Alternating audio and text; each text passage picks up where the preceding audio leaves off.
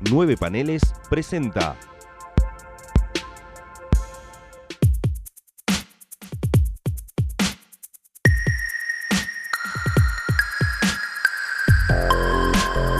Eventorama.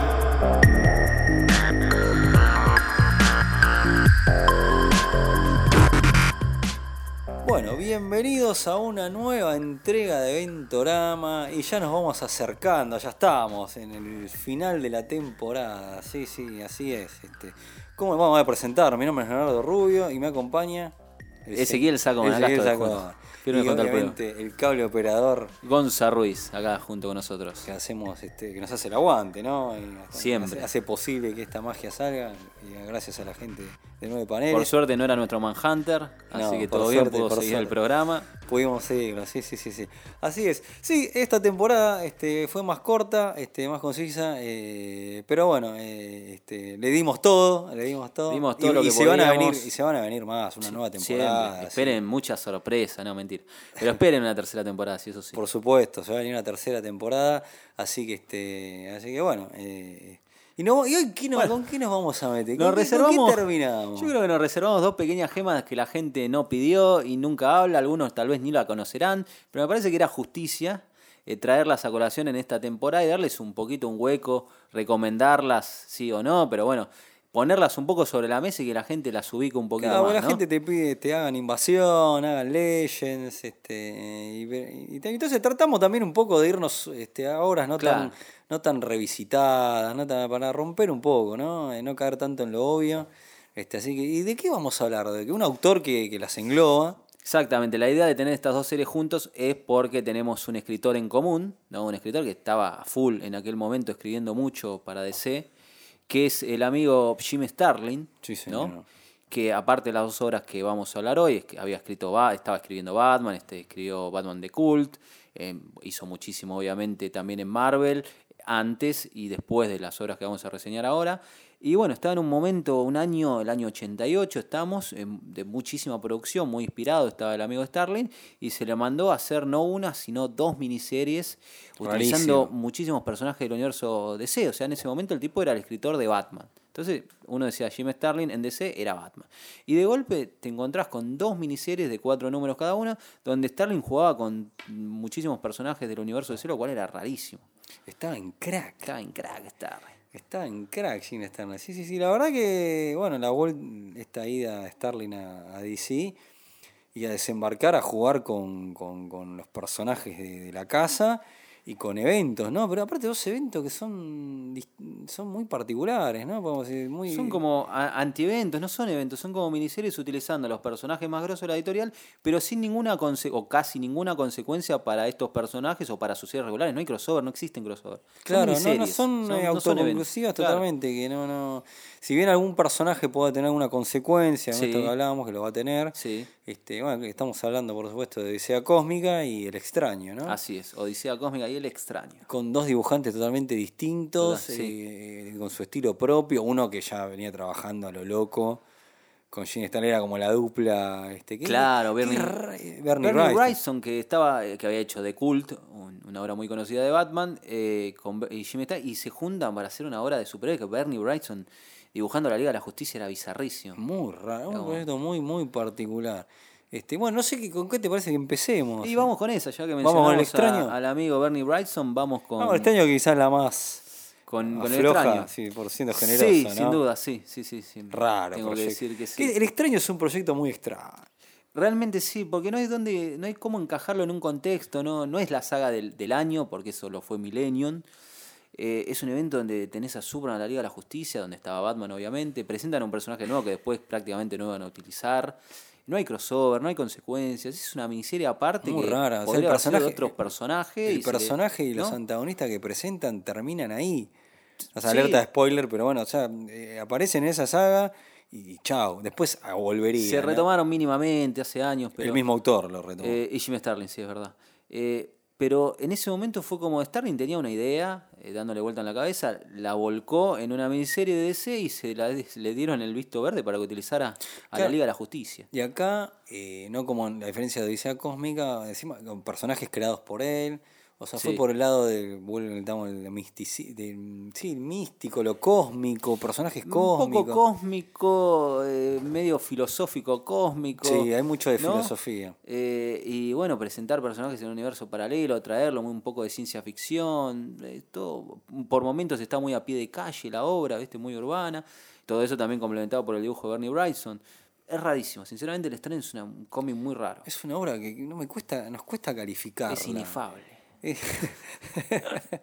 Nos cuesta calificarla, es una obra que tenés este, este autor, vos decís, bueno, eh, Gene Starling, eh, Bernie Wrightson de Cult, está bien. Claro, en la misma el época, la misma Está bien culto en Ciudad Gótica, misticismo, encaja, ¿viste? fumarola, que le gusta meter a Starling, cosas Ese divague. este divague cósmico o misticismo, no sé lo que ese divague se aplica. Eh, eh, pero acá es, es- es muy raro. Bueno, igual siempre jugando a Starling con ciertos patrones, de, de ciertas, ciertos típicos tópicos que podemos decir que, que los aplica, ¿no? El tema de, de, bueno, la muerte primero. La muerte, el sacrificio, Eh, ¿no? la inmensidad del espacio, toda la vida y la muerte. hasta el cosas. cáncer, hasta la mención del cáncer. También, que ya había tocado Marvel con, con Adam Warlock, el Capitán Marvel, y y todas esas sagas, que después retomaría y volvería sobre lo mismo. Eh, sí, es verdad, tiene los tópicos bien starlinianos y, y juega con la Liga de la Justicia y Superman. es rari- Superman no era miembro de la Liga de la Justicia en ese No. momento, por eso O sea, es una historia de Superman con la La Liga, Liga de la Justicia, claro. sea rarísimo. Con la Liga de la Justicia salida de prácticamente casi de, de Legend, o sea, era la Liga está- Internacional. Claro, ¿no? está. El que se había ido era, era Shazam, pero. Claro, pues Shazam, eh, Capitán Marvel estuvo los primeros Había una números cuestión también más. editorial ahí, Sí, eh, que ahora sí, lo vamos sí. a contar en ese momento. Y, y tenías al Doctor Fate original todavía, estaba Batman, Detective Marciano, el Capitán Atom, Canario Negro, este, Blue Beetle, Guy Garden. Ah, eh, este, Capitanato, no sé si. Atom, sí, sí, sí, sí. Eh, era la liga de, que, que nació después de Legend, ¿no? Claro. Sí, sí, esta liga rara, típica. ¿no? Inclusive te digo más, creo que no estaba Booster Gold, todavía no, todavía no se había Sí, que sumado todavía no se Booster había Gold. sumado, rarísimo. eh, que ya había aparecido en la liga, pero que no era miembro del grupo, no sé. No estaba Booster Gold. Estaba Mr. Miracle. Claro. También, estaba Mr. Miracle. Y Batman, Batman que era Y como el líder sí, de la sí, liga. sí, todavía sí, sí. claro, sí, sí, sí. Es verdad. Y Superman, que era el héroe consagrado, pero que no era miembro de la Liga de la Justicia en aquel momento. Todo dibujado por Bernie Bryson, que decías. Qué raro, ¿no? Bernie Bryson dibujando estos personajes, a Superman. Con un estilo muy particular. claro, un estilo muy particular, totalmente. Sí, sí, sí. Bueno, esta historia que habla de, de seres que vienen de otra dimensión, eh, un, un personaje, un villano corrompido que los invocan, eh, un tipo que estaba, eh, do- ¿cómo es? Resentido de la sociedad, ¿no? Bien de los 80, bien, sacado, 80. parece sacado de Watchmen. Totalmente. Sí. ¿Cómo, ¿Cómo pegaba esto? Un resentido de, este, de la sociedad. Bueno, me, me- hablando de resentidos, ¿cómo lo escribe a, a Robin Jason Todd Gene Starling? Lo hace También, un Robin claro. totalmente resentido, enojado, toda esa cuestión, que esa, Sí. por esa carga. No te- comulgo igual con el Batman de Jim Starlin yo. ¿eh? No, no, yo tampoco. Acá no comulgamos. Por ahí, mm, la, la 10 Noches de la Bestia, pero es un De- proyecto lo más raro. afable. Cuando se metió a cambiar el mito con matando un personaje, Sí, sí, lo no que hizo con- no Jason, bueno, pero eso, este, ese debate. Eh, pero es raro, ¿no? Eh, esto, esto, esto- bueno, este tipo enojado con, con la sociedad que encuentra estos seres que, de otra dimensión y el tipo los invoca. Y, hace- y entre todo eso, hace, ahí hacen que um, en estas seres intermediarios, que no sé si querés, podemos hacer un paralelismo con Hellraiser, mirá la que te tiro. sí, es verdad. ¿No? Tiene un poquito de eso, sí. Eso de un tipo con, con- con- manipulando algo, un objeto. Sí. No, está bien, no, no hay un objeto preciso, pero al final termina y hacen para entrar seres que, que, que se involucran. Hellraiser lo llama más al extremo, ¿no? Pero no sé, hay algo ahí raro de Hellraiserístico. Eh, este.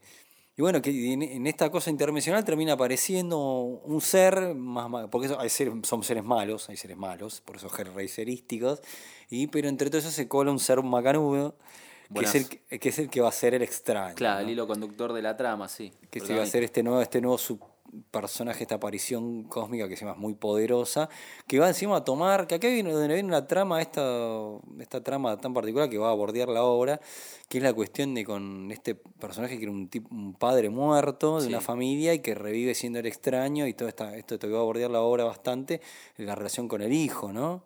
De, de, de- Que es, esta- de- es dentro de todo lo más interesante que yo le, le reconozco al cómic, ¿no? esta, doble, esta otra oportunidad, digamos, ¿no? Que es la, la oportunidad de la vida, que, que- que Este, De que- conectarse con el hijo, de despedirse del hijo, ¿no? Sí, está sí, bueno. Porque el personaje este reencarna en el cuerpo y tiene recuerdos de, de- Sí. del tipo, no es que. Eh, me hace acordar también, aquí también a la película Starman de John Carpenter. ¿Sabes que no la vi? Bueno, lo mismo, es una. Este es, también es un personaje, es un personaje de Bridges, es un- este, trabaja la actriz de Indiana Jones, eh, si no me equivoco. Y bueno, reencarna un ser extraterrestre, toma el cuerpo de, de un tipo fallecido, eh, que era el marido de esta señora que había muerto, y bueno, es un ser extraterrestre en un cuerpo de un tipo. y- Sí, que se ha, se ha utilizado bastante igual en las ficciones eso. ¿eh? Sí. Eh, hace poco, de hecho, estaba terminando de leer otro evento que, que no sé, no creo que nunca lo lleguemos a hacer, que era Nuestros Mundos en Guerra, donde también en un párrafo se toma e- esa parte de que la persona que estaba muerta, que el personaje no en realidad tomó esa persona. Se, se utilizó mucho igual en, en la ficción. ese Sí, sí, tema, sí, ese sí, pero es interesante. Sí. Bueno, me vienen estas obras, ah, estos paralelismos bizarros que, que me acordé con películas. Eh, pero, eh, este, bueno, está esta, está esta cuestión cósmica, esta batalla este, entre, primero entre el extraño, que porque los superhéroes dicen quién es este, qué quiere Sí. hacer, qué pasa, hay un enfrentamiento con Superman, este, igual medio innecesario, pero tenía que ocurrir porque tenía que haber... Es una serie de cuatro números. de cuatro números dobles, sí. Cuatro números dobles, eso tema, hay, sí. hay que decirlo. Cuatro números. Este, y después viene la intervención de que, como tenía que ser, de los seres malignos de esa dimensión, Sí. que terminan poseyendo a, A dos. Superman y a Nucklon, ¿no? Como, a como que era el Nucleon, no sé. personaje de, de Infinity, Infinity Inc. Inc.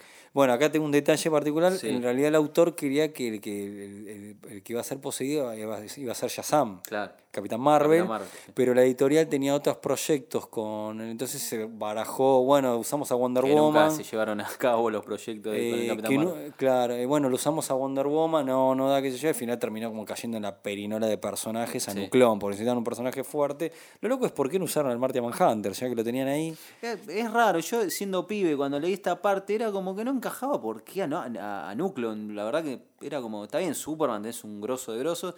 Y uno esperaba un linterna verde o el Martian Manhunter o algún personaje. Bueno, yo esperaba un Capitán Marvel, ponerle. Nucleon era como, no sé, pero bueno.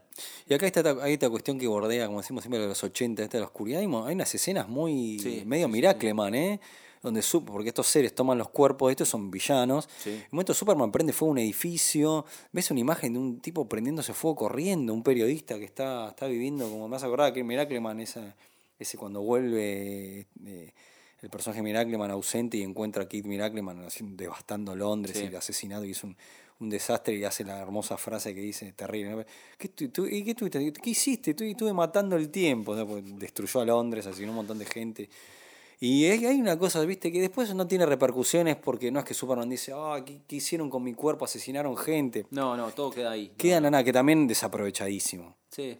No, no, me podría haber, podría haber habido una reflexión del uso de los poderes, de la, también no, no aplicaba la obra porque iba por otro lado, pero bueno. Sí, es verdad. Pero tiene esa atmósfera, vos te das cuenta que, por lo que estás diciendo, tiene esa atmósfera de, de que transcurren los 80, es increíble. Es como la década te arrastra hasta el fango y todo tiene que ser hiper realista, hiper jodido, Jodido. pero en muchos casos, como vos decís, empiezan a mostrar obras donde no te muestran las consecuencias de esos accionarios. O sea, obras grosas, Onda Watch, qué sé yo, te, te muestran las consecuencias de actuar de cierta manera. Y después empiezan las obras, que después era el germen de lo que fue los 90, como violencia extrema sin consecuencia, mueren todos sin consecuencia, nadie queda con trauma, nada. Eh, el extraño no está dentro de esa onda, pero tiene esa Pero atmósfera a mí me llamó, 80 la, muy me llamó la sucia, atención muy- de ver un- una escena de un tipo corriendo prendido fuego. Eso, no- eso en otro momento no pasaba. Claro. No lo pero hubieras visto. En la DC de esos años, el mismo año que mataban a Jason Todd, eh, se podía. En la DC de los 87, 88, 89, era, era la movida. Y realmente se aprovechaban cualquier obra cuando no lo necesitabas en una obra como este estilo. Bueno, Sí, yo creo que El extraño es una obra de, de- habla de la redención, de este, la redención, eh, lo pronuncio por, como la mona. eh, sepan disculpar la, la brutidad de este tipo. eh, este, pero, ¿qué es lo más interesante, vamos a decir? Este el tema del, del- de este ser místico que toma el cuerpo de este, de este cuerpo fallecido, del padre con el hijo. Eh, y que después está esta cuestión de reencuentro y te reencuentro con el hijo, esa, el tipo que sabe, porque hay- este ser el extraño tiene un tiempo limitado de vida, Sí. porque si, encima eso que iba a explotar. claro, como que no sabía la anatomía humana y cuando reconfiguró el cuerpo del fallecido lo hizo no del todo bien y era como una bomba de tiempo andante. Es sí. una locura Iba eso, que, iba a explotar y iba a una, pues, una bomba atómica por, Claro, do- por exacto. 10, no sé, una cosa así rarísima, que el tiempo tenía el tiempo limitado. Y bueno, esta cuestión final de que trata que, que el hijo no se armaba barquitos a modelo y le trata, le construye como que su Sí. último gran sacrificio como regalo al hijo. Qué bueno sería utilizar ese guiño, ¿no? Un cómic de DC donde te muestren eso de fondo, aunque Que, sea que una se lo olvidaron, esa isla que el tipo hace donde recrea un barco para el hijo. que un barco, eso. que un barco que lo hace medio para el orto, pero bueno, tenía muy poco tiempo. Este, convengamos que el extraño se estaba muriendo. Sí. Pero creo que lo más interesante de la obra, después es una obra muy rara, sí, incalificable. la, la relación de él con el supuesto hijo, ¿no? Con el pseudo hijo es muy interesante porque tiene la posibilidad de conectar, de despedirse. Y también por otro lado, eh, su sacrificio y eh, el hecho de que él rompe cierto ciclo de vida eh, que, tenían en esta dimensión los seres, los buenos, los malos, que no podían salir de cierta forma de vivir, de ciclo, él lo puede romper Claro. al decir convertirse en un héroe, al, al decir luchar contra estos seres y luego sacrificarte, él muere feliz porque dice, yo rompí un ciclo de vida gris, horrible para la gente como él, pude cambiar, pude evolucionar, mejorar, eh, conocer amigos, conocer otras cosas, la libertad, y luego se sacrifica con gusto y muere feliz en cierto sentido. Eso está bueno. Es Sí, muere en paz. la- muere en paz, por eso, por eso. Y queda como, un final te da la- ameno, viste que hablamos de la oscuridad de los Es que te 80, deja toda esta mala onda de Superman, este Superman tirando, eh, prendiendo fuego a un edificio, matando gente, o sea, poseído, pero como que al final le decís, ah, Te deja esa sensación de cuando uno lucha por lo que quiere o logras la, es mejor morir en libertad en cierta manera, ¿no? Haciendo lo que uno lo que uno prefiere y el personaje termina de esa manera. Claro, porque hay que decirlo, porque si no queda raro, estos seres eran dimensionales, eran había unos unos seres que oprimían a otros, Claro. eran dictadores de otros seres. Entonces el ser que toma el cuerpo del extraño era un ser oprimido por los otros que después terminan tomando Sí. los cuerpos de Superman y Nuclón. Entonces hay una cuestión de eso, por eso lo- De rebelarse contra tus supuestos amos naturales, el de lograr tener libre albedrío, la libertad, luchar y sacrificarte. Porque está bueno, o sea, si lo empezamos a analizar de esa manera. Al final está buenísimo. Está buena, la verdad es una gema. Eh, no, pero es interesante eso decir porque inclusive el extraño los convence a los otros diciéndole, no, yo como son mis amos, los voy, a, los voy a ayudar con esto de tomar el cuerpo, yo sé lo que es, y bueno, hay una vuelta de tuerca que ya sabemos todo cómo termina, ¿no? Eh, pero bueno, una obra rarísima, eh, el extraño. No sé, no sé si me gustó. Eso es lo que tiene extraño. Lo leí hace 30 años cuando lo compré por error, por casualidad, no sé por qué lo compré. había que tenerla. Me quedé con esa sensación agridulce, no digo, no termino de convencer sé si, si me gusta o no me gusta. boludo. Lo volví a releer ahora y vuelvo con esa sensación, che, ¿Me no, sé qué, es positiva o negativa, no sé Creo que a la mayoría de la gente le, le debe pasar lo mismo. Sí, Otra obra raro. tampoco que no fue republicada. aquí. Nunca se republicó y por eso eh, recomiendo muchísimo quien lo pueda conseguir la edición de 5.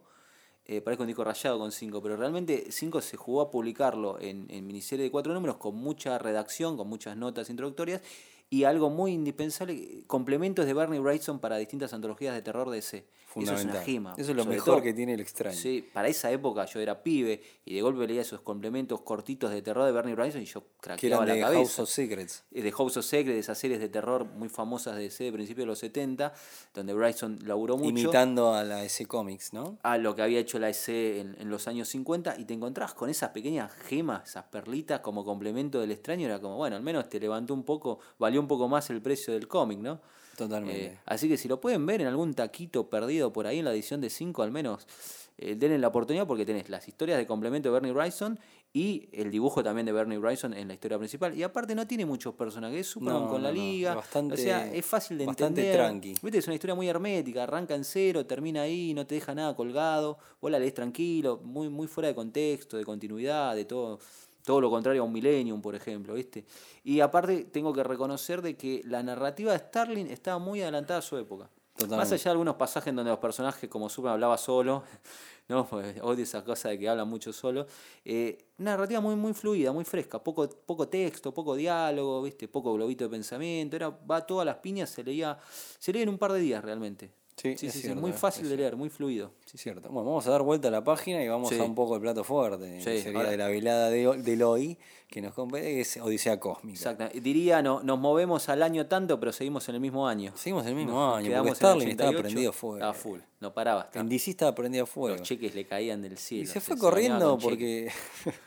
se fue corriendo porque vino toda la movida de la película de Batman y, en- y se, se espantó de toda la presión Sí. que tenía de editorial. Y ahí volvió a Marvel y hizo. Lo Lo suyo, sí. Lo suyo, o sea, el guantelete y toda la saga, esa cósmica que ya hemos hablado, por supuesto. Revisiten los eventos eh, de la década de los 90, la primera temporada.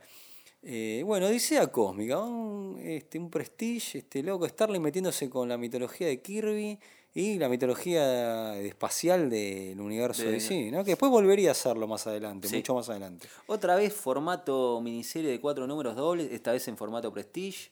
Otra vez con un dibujante muy alejado de lo normal para este tipo de sagas o de eventos, ¿no? Mike Mignola. Mike Mignola. Mike Mignola todavía cuando no era el Mike Mignola de, de, lo- de los 90 con Hellboy y todo Claro. lo demás.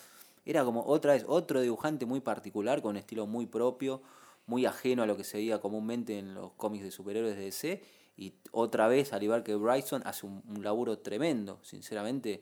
Si hay que Sí, para mí es destacable. lo más destacado tal vez, eh, más allá de la historia, qué sé yo, el dibujo de Miñola es increíble, ¿no? Sinceramente, el color también está muy bien aplicado, creo que era Steve Olive, Steve Lee, por favor, señor colorista. un color tremendo, el entintado desde Carlos Garzón, si no me equivoco, la verdad que, que un laburo artístico tremendo, de primer nivel, la verdad.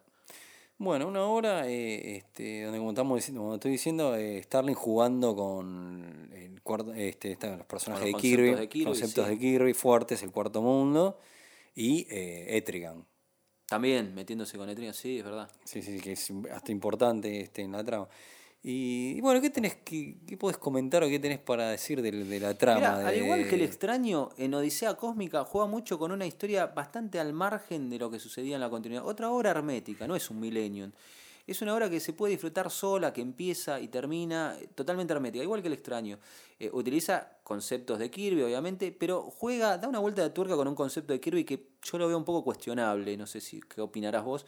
Él agarra el concepto de Kirby de la ecuación de la antivida y lo, lo transforma totalmente, lo que es el concepto de ese, de ese elemento que Darkseid busca para subyugar a, a todo ser vivo de la galaxia y, dominarlo. Acá se pasa a un ser, a una entidad física, a una, una mancha negra que devora realidades o lo que sea, que viene de otra realidad que ellos le abren la puerta y tienen que luchar contra ellos. O sea, modifica totalmente. La noción de la ecuación antivida y el único que lo va a retomar en ese sentido es el propio Starling en obras posteriores porque en DC no le dieron pelota y siguieron utilizando la, ecua- la ecuación de la antivida Que al- me- como lo creó Kirby, ¿no? que es lo como hizo lo que siempre me hace Starling, ¿eh? o lo que hacen muchos autores, no vamos a decir solamente Starling, que retoman sus tramas y... Starling crea sus- su universo dentro del universo de del universo Marvel, sobre todo. Eso se nota mucho con esta catarata de novelas gráficas que fue sacando estos últimos años sobre, sobre Thanos. Él arma como su pequeña parcela del universo Marvel dentro del universo Marvel general. Y acá toma esos conceptos de Kirby, los modifica un poco y de vuelta juega con un, un número muy limitado de personajes, ¿no? Sí. Agarra, agarra muy poquito. No se quiere no se meter Batman, con- No, no sé si es por su desconocimiento de ciertos personajes, por el hecho de que no tiene ganas de escribir personalidades. tanto, o para hacerlo también por una cuestión de, mejor la trama, más simplicidad También. y no tanto quilombo. Menos laburo al dibujante también, ¿no? Pues, También. Pero bueno, eh, a ver, tenés de vuelta eh, pocos personajes. No es la Liga de la Justicia al uso como en el extraño, sino que tomás a Superman, a Batman y empieza a jugar con personajes de distintos, eh, distintos planetas. Empieza a agarrar, salvo Batman, son alienígenas. Sí, ¿no? la idea esa de meter a, a personajes alienígenas y, y aparte por una cuestión comodidad, de comodidad, como digo yo, de- y no jorobar con la continuidad. Que nadie, para mí también viene por ese lado. Che, ¿puedo usar a tal personaje? Sí, no jode, que, no jode que lo use. Hablando de los editores, como mete a Starfire también. y por esa claro, cuestión de, de los de- titanes, sí. de personajes también del espacio y cósmico, entonces lo agarro a Starfire y listo. Va, este va a Starfire, lo mete. A este- Orión, agarra a los nuevos dioses, Orión, Light Ride, de Forager. y lo usa John Y a Stewart. John Stewart. ¿Cuál? Si Stewart. bien había estado en crisis, fue el Green Lantern titular en crisis. Era como, evidentemente con John Stewart tenía un plan detrás, porque si no, ¿para qué agarras a John Stewart? Que ni siquiera ya era el, el Green Lantern titular, en ese momento ya estaba Hal Jordan nuevamente. Si bien estaban los Green Lantern Corps, en realidad faltaba un año para que se relanzara Hal Jordan. Sí, pero para mí había la idea de hacer algo que es lo que termina pasando en la hora y, y- Sí. y le venía bien el tema de... Creo, no sé, corregime si me equivoco, es la, la única consecuencia que trae prácticamente Odisea Cósmica, ¿no? Y el desenlace de Forager, que igual no se retoma igual no prácticamente se lado, retoma. salvo hace un par de años que salió una miniserie muy linda de seis numeritos del personaje, ¿no? Creo que lo hacía Mike. Sí, ¿no? Sí, sí, muy sí, linda, sí. me gustó mucho. Pero sacando eso, no, no trae, al igual que el extraño, no trae consecuencias para ningún personaje. O sea, Superman, Batman la pasan como si nada. No sé Starfire porque no sigo los titanes, pero me parece que tampoco. Como que es eso. Si vos lo querés leer, te sumergís en esta obra, la disfrutás y una vez que termina, muy raro que vuelvas a, a Hasta inclusive con Etrigan, porque También, sí. lo de Etrigan al contrario, lo vuelve al status quo, que yo tengo mi duda, ahí no, ya se me escapa, no sé, si la situación de que cómo se encuentra Etrigan en ese momento dividido Jason, de Jason Blood ¿Sabés que lo venía de algún lado. Lo pensé, pero no tengo esa referencia. No sé. Por favor, algún iluminado que no- nos, nos Eh, cuente si no. es algo particular de la obra o, Yo o se- sea, si se venía arrastrando de algo o, o pasa acá. En ese momento con, con Etrigan, ¿qué teníamos? Las apariciones de, de Alan Moore en La Cosa del Pantano y creo que la, la miniserie de Matt Wagner. Porque acá aparece, Mucho más, ¿no? aparece, bueno, aparece Etrigan dividido Jason Todd y algo eh, Jason Blood. Tal vez sur- surgía de la miniserie de Wagner, no sé, sinceramente no, no sé. Eh, este, si alguien nos después nos, nos cuenta, Nos pone en los comentarios. Sería sé, hermoso. Me manda un WhatsApp. Eh, nos manda un WhatsApp, perdón, después le mandamos el WhatsApp personal.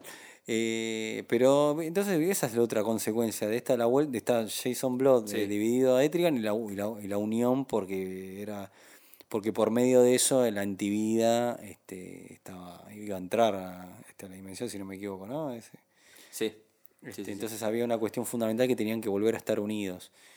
Eh, yo creo que igual está, está bien desarrollada, están bien, porque lo- se dividen en equipos, Sí, en equipo de dos. en equipos de dos, porque bueno, la cuestión es que este, iba a haber todo un camino por pasar, eh, para la- este, la vuelta a la cuestión antivida, tenían que destruirse determinados planetas. Corre- corregime si viene algo Eran estoy- cuatro planetas y se destruían dos, se destruía el equilibrio y la antivida nos, nos cagaba todo. Claro, nos cagaba nos todo. eh. mataba. Se cae- caen las cosas. Nos daba todo, de todo. palazos la antivida. Este, Claro, entonces, y bueno, ahí hay una cuestión de editorial, dice, che, a un planeta iba, le iba a palmar, y ahí este, decidieron borrar del mapa un planeta que era Shanti, ¿cómo? Sí. Shanxi, que era un planeta El único inventado, no, claro, el único no. no- inventado en un Tales Tales von Green Lantern, eh, que, que el Green Lantern de que protege planeta estaba muerto, o sea, Por eso, ¿no? No influía. Los otros eran planetas con historia. El otro que era Tanagar, Rand, me parece, y no me acuerdo. Más. la Tierra, Strange, claro, y la Tierra, Y la por no supuesto. la Entonces se dividen en equipos y mandan, que sí, es divertido la, Sí, división de es- equipos. Es, sencillo, lineal, ¿viste? No hay mucha complicación. No, mucha complicación. Por un lado tenés a Superman y Orión, sí, en. Tanagar, que, Sí. este, por otro lado tenés a Batman y Foranger. En la Tierra también muy lindo equipo. Starfire con Light Ride en, en Rand. En sí, Rand. Que se cruzan con Adam Strange. Muy bien, Adam Strange. muy bien. Y, Y, bueno, y John Stewart con el detective marciano que va y hace la cagada. Ahí un poco te lo discuto, muy polémico. Porque a ver, discuta. yo como lector de John Stewart, de cuando apareció con, con Green Lantern Ignaro de Neil Adams y en su etapa en Steve Englehart en, en Green Lantern y su aparición en Crisis, la personalidad que le da eh, Jim Sterling en la obra está muy forzada para Es que rara. encaje en el plan que él quiere utilizar, como si fuera un Mark Millar en Civil War. No se comporta Porque muy no se Stewart, comporta ¿no? como lo, lo moldeó a lo que él necesitaba. Él Yo no necesitaba me un personaje de esa manera. no No, me acuerdo que no, Stewart no. fuera tan cara dura. No era tan arrogante. más para- Es un Guy Garden, por ejemplo, sí. Se la agarró con Jon Stewart y Jon Stewart no era así, al contrario. Jon Stewart siempre se jactaba de que era inexperto, que estaba aprendiendo. eh, estuvo en la crisis, nunca fue así. No, no. Él solo lo agarró y lo, y lo hizo pasar de arrogante así con la consecuencia que trajo en la obra. ¿no? Claro, que contamos, este, para el que no se acuerda, es que este, se confía tanto Sí. Stewart con que puede. Porque en cada planeta había una, había una bomba que iba a hacer detonar, y este, entonces los héroes los mandan en misión para impedir que explote cada planeta para las por lo que estamos diciendo, ¿no? Entonces Stewart se confía tanto y dice, no, eh, quédate al Marte Manhunter. Lo que voy- aleja, lo pone una aleja, voy yo. energía, sí. No, pero me podés necesitar. No, no, te quedate tranquilo, yo lo manejo como un... Y, y se encuentra con que la bomba está, es toda amarilla y no la puede detener y... Lo cual también es medio forzado que pueda dejar de lado al Mark de Manhunter de esa manera, porque eh, Jon Stewart no es un Green Lantern tan experimentado como para mantener una burbuja conteniendo al Martian Manhunter mientras va a otro lado a luchar con Sí, otra cosa. sí. Me parece medio tirado de los pelos también. eh. Este, y te- bueno, está hecho la obra para esa consecuencia, para Sí. que ese planeta explota, muere y Jon Stewart queda como... Bueno, y la, hablando, viene otra vez la presencia de la... de fuera- de lo de la muerte, pero esta cuestión que el personaje... es la única consecuencia grosa que se quiere trae la suicidar. obra. sí. el cual es, Sí, es muy fuerte, hablando, fuerte. de, Hablando de la última cacería venimos de de la última cacería de Craven y todo eso, el suicidio en los 80 también estaba También, rondando. ¿eh? un, un diálogo muy interesante que tiene con el detective marciano, que es el que lo convence de, de dejar el, el suicidio, ¿no? Acá parece que fue una contestación a la otra obra, ¿no? ah, vos estás haciendo una glorificación de Crane se mata contento, acá este se quiere matar porque nada más y... Tal vez Sterling era uno de esos lectores que no entendió la última cacería. Vaya uno a saber. Eh, pero a diferencia del extraño, es como que decía Cósmica, si bien no es una de las obras fundamentales que para el público recuerda, eh, está, queda mejor parada, me parece. Queda mejor parada porque tomás elementos reconocibles de la mitología de C con todo el cuarto mundo de Kirby, y te sentís más cómodo al moverse en esas cosas que en el ambiente que se creó, se inventó desde cero en el extraño. Y también por el lado que eh, maravilla mucho el dibujo de Miñola. Sí, me parece que Miñola compra mucho, muy bien. Sí, te compra mucho cuando dibuja a Nuevo Génesis los nuevos dioses, el Alto Padre, Darkseid. Te compra mucho por eso. Otro personaje que aparece y que también aparece en el extraño es el Doctor Fate. Es cierto. También, viste, Superman, Batman, el Doctor Fate eh, y el de que Marciano son los que repiten en la obra. Eh, creo, si no me equivoco, en, en, ambas obras se utiliza una sola, un solo personaje femenino. ¿No? Starfire acá y Black Canary en el otro. Es ¿eh? correcto. Podía haber puesto un nivel un poquito, un poquito más, Una Wonder Woman acá no hubiera venido ¿Por qué más. no está Wonder Woman? Raro. No utiliza Wonder Woman. Ahora no, que me... le, no, no le Ahora le voy a escribir a Starling. Sí, sí, le mandamos un ¿Cómo memo. no utiliza Wonder Woman? Tuvo, tuvo dos oportunidades en el mismo año de escribir dos Pero hay que ver C. si no viene por una cuestión de que, del manejo editorial. De que no le decía, no, no me lo uses a Wonder Woman porque Sí, estoy. pero en, las dos, en los dos eventos tiene a Superman y Batman. Y en los dos falta Wonder Woman. A mí me genera un mínimo de suspicacia. Ahora lo voy a hablar con George Pérez, mientras como. Fuerte, ¿eh? Fuerte. fuerte, fuerte. Eh, bueno, yo creo que otra, otra cosa interesante que vamos a decir que medio que no, no pasa en la nada es lo del planteamiento de Foranger, ¿no? Sí. Esta cuestión de esos que estos bichos, que los nuevos dioses los consideran seres inferiores y que él se sacrifica. esta- Retomando un poco lo que pasaba en el extraño, sí. Sí, esa- sí, tal ese, sacri- sacrificio y la piña de Batman a- o con Don Orión que le dice, loco, este no era un simple un, un, un cualunque. Quiero remarcar un detalle con Batman que es increíble, cómo rompemos la barrera de lo rocambolesco.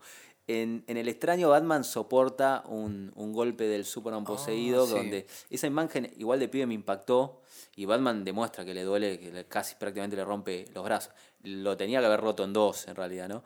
Y me hace acordar cuando Hulk lo aprieta en el crossover de García López, ¿te acordás?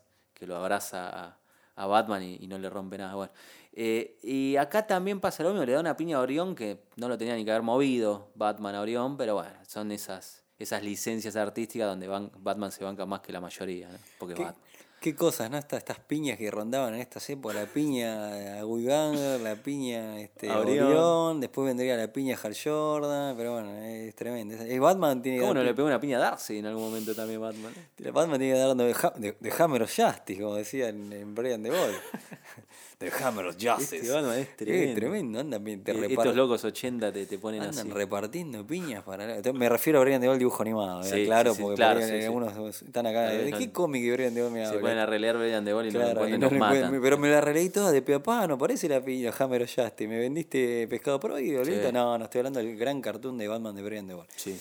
Eh, pero me parece que Odisea Cósmica, retomando, queda, queda mejor para eso, un poquito más recordada. Igual Sí. son dos obras que este, están medias ahí, no, no tan cajoneadas como Millennium, pero el extraño El extraño sí, el, El extraño es la más cajoneada de todas. De Después todas. vendría Millennium y por En último los decía cajones de, las, de los crossovers, digo, vamos a abrir los Está en el fondo de todo está el Hoy extraño. abriendo los en los cajones de los crossovers, decís, oh, mira el extraño, ah, mira Millennium y otras tantas. Oh, mira El Bloodlines. extraño, ¿cuánto tiempo? Bloodlines está acá Que también. nunca se editó en castellano, parece. Bloodline. Sí. Acá también está Bloodline, vamos a sacarle polvo.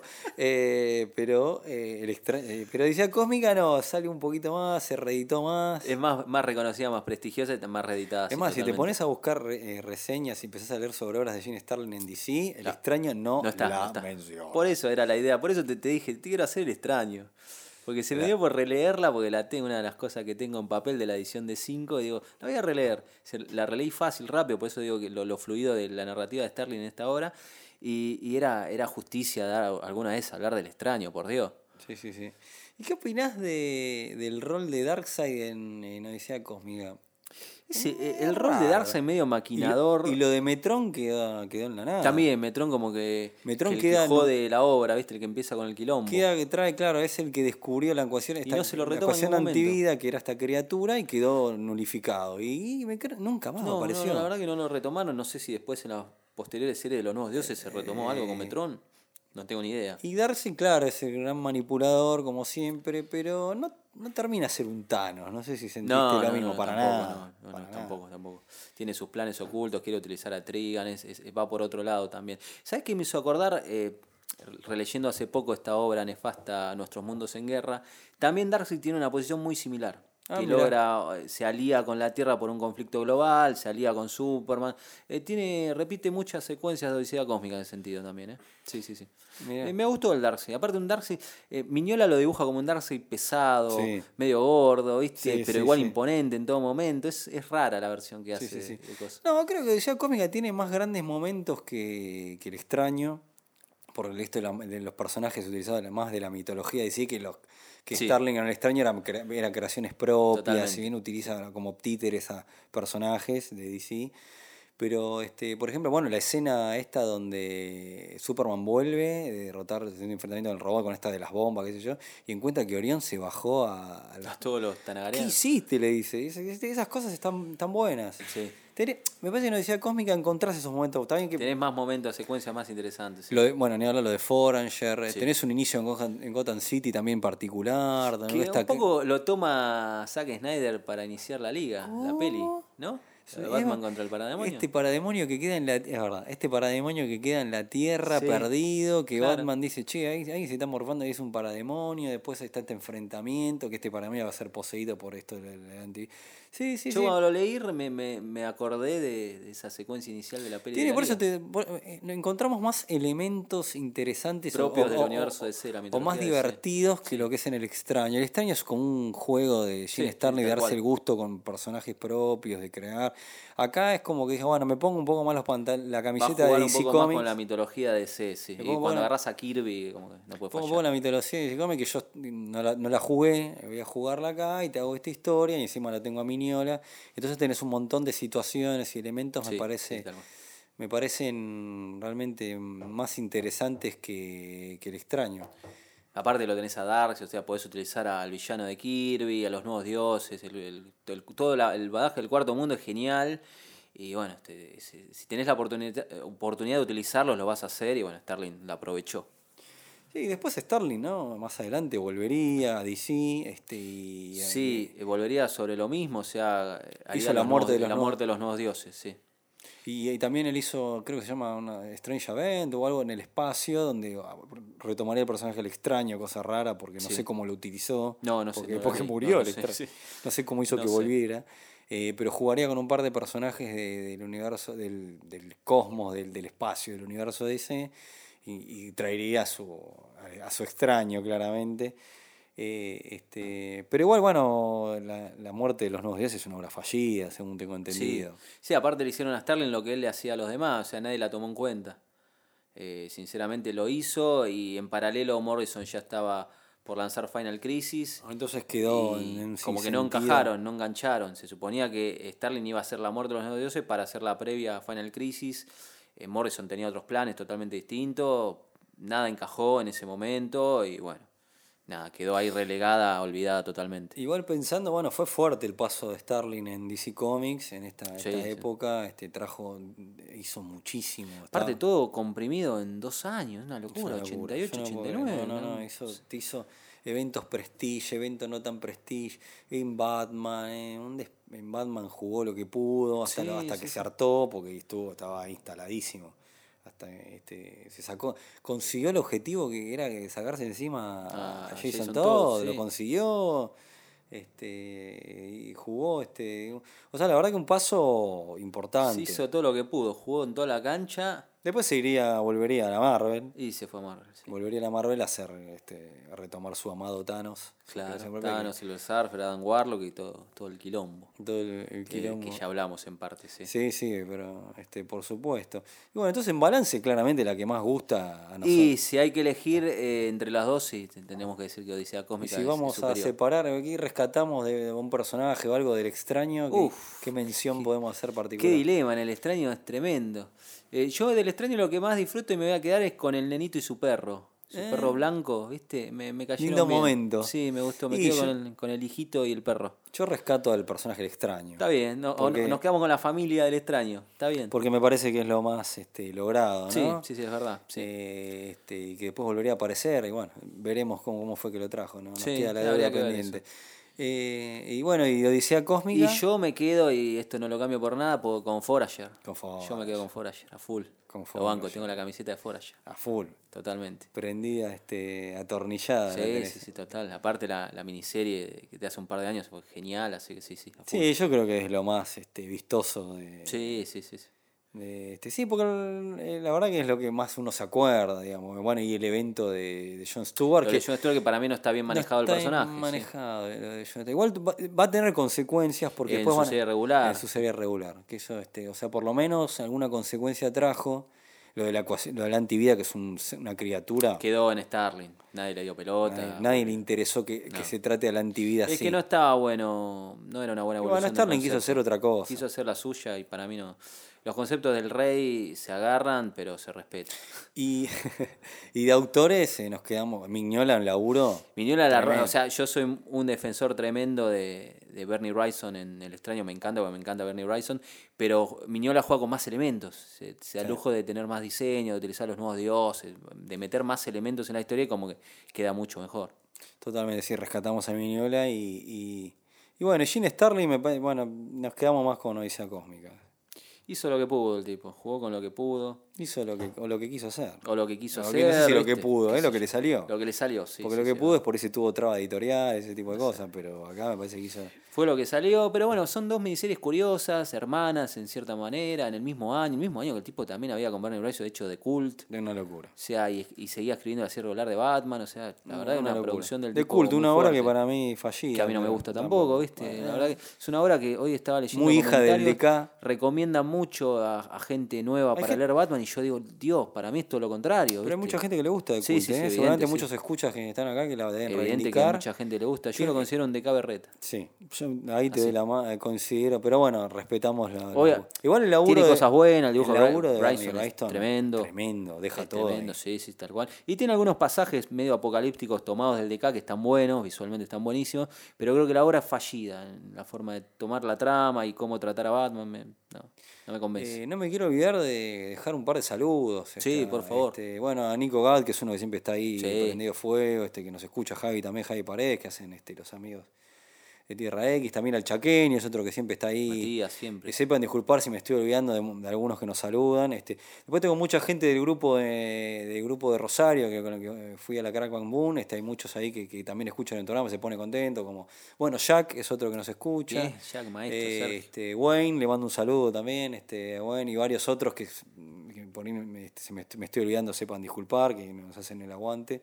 Este, y bueno, viene la canción triste, empieza a sonar todo concluya bien. ¿Cómo es, el, eh, cómo es este, el tema? El de Box Day. El de Box Day, empieza a sonar, empieza a, empieza a terminar la segunda temporada. Este. Esta vez fuimos por ahí un poquito más ameno en, eh, en cantidad de capítulos. Pero bueno, no, este, dimos, quisimos dar todo como Gene Starling con Odisea Quisimos Cósmica. seleccionar, eh, ofrecerle gemas, obras poco conocidas, los grandes clásicos referenciales. Quisimos abarcar un poquito de todo y ser compacto. Nos salió un- una temporada compacta, pero creo que fue dentro de todo contundente. Este, hay- hubo este, proyect- eh, proyectos, hubo eh, pensado ciertos programas que al final terminaron siendo distintos, pero bueno, nos parecía que lo mejor era también en lo que hablamos acá con los di- altos directivos de Nueve Panel y Gonza, que también era también un poco no repetir un poco el contenido del, del canal, y nos pareció lógico. Este, pues nosotros podríamos por ahí abarcar hacer este, eh, trinidades de, de- de sagas como con, con X-Men, agarrar un montón, y también dijimos es mucho. No sé si vale la pena. Hay ahora que están muy vistas, ya están muy reseñadas como Invasión, Legend. Entonces dijimos, me- tratamos de ir un poco más por lo distinto, por ahí. Este, ahí donde dicen, che, ¿cómo puede ser que no hayan hablado de eso? Pero bueno, este, pero bueno, eh, esta segunda temporada termina acá. Concluye acá. Ha sido un, pero un placer, pero no, verdadero gigante, gusto. muy contento de, de estar acá otra vez haciendo Ventorama. La verdad que un garrón que no pudimos este, grabar antes, pero bueno, Va a haber, a una tercera temporada, Sí, seguro, duda, ¿eh? La gente- duda, Así sí, que quédense tranquilos los que están, los que piden tercera, cuarta y hasta lo, que- lo que no den los pies. Y el, por supuesto Gonza nos quiera grabar y nueve paneles o lo, o lo que depare el futuro. Pero así que quédense sintonizados porque algo más vamos a estar haciendo. Así que este, los esperamos, eh, siempre ahí estén atentos. eh, este. Y bueno, agradecemos a Gonza, por supuesto. Por supuesto, Y Gonza, un placer como siempre. te agradezco ese. Por favor, y Leo, vos a también, todos a los que todos. nos hacen el aguante. A eh, todos los que nos aguantan, nos a tiran. A todos este, lo que, eh, nos hacen el, el aguante, este, por supuesto, del otro lado. Por supuesto, sí. Así bueno, que este- Gracias, Leo. Muchísimas Ah, gracias muy- por muchas estar acá. gracias, sí, este, muchas Y gracias bueno. a vos. Así que, te- bueno, nos vamos abriendo, descorchemos No, una sidra, algo, Sí, algo, algo para el final de temporada. sí. Así que, pero bueno, que se- mineral, sí. tranquilos que va a haber una tercera. Va a ¿eh? venir, se va a venir el tercero. así Se que viene el tercero. se. Bueno, vamos a descorchar, a comer algo, a comer una Pero ya, pizza. dale. Pero ya, rompamos todo. Dale, ya ya está Jim Stern en la puerta. No, ¿y por qué? Ah, uf, ¿Qué no, viene? no viene a matar. No, no, me viene- no, me viene, me viene con la barrita del Joker, no, me quiero morir. No, no, no. Bueno.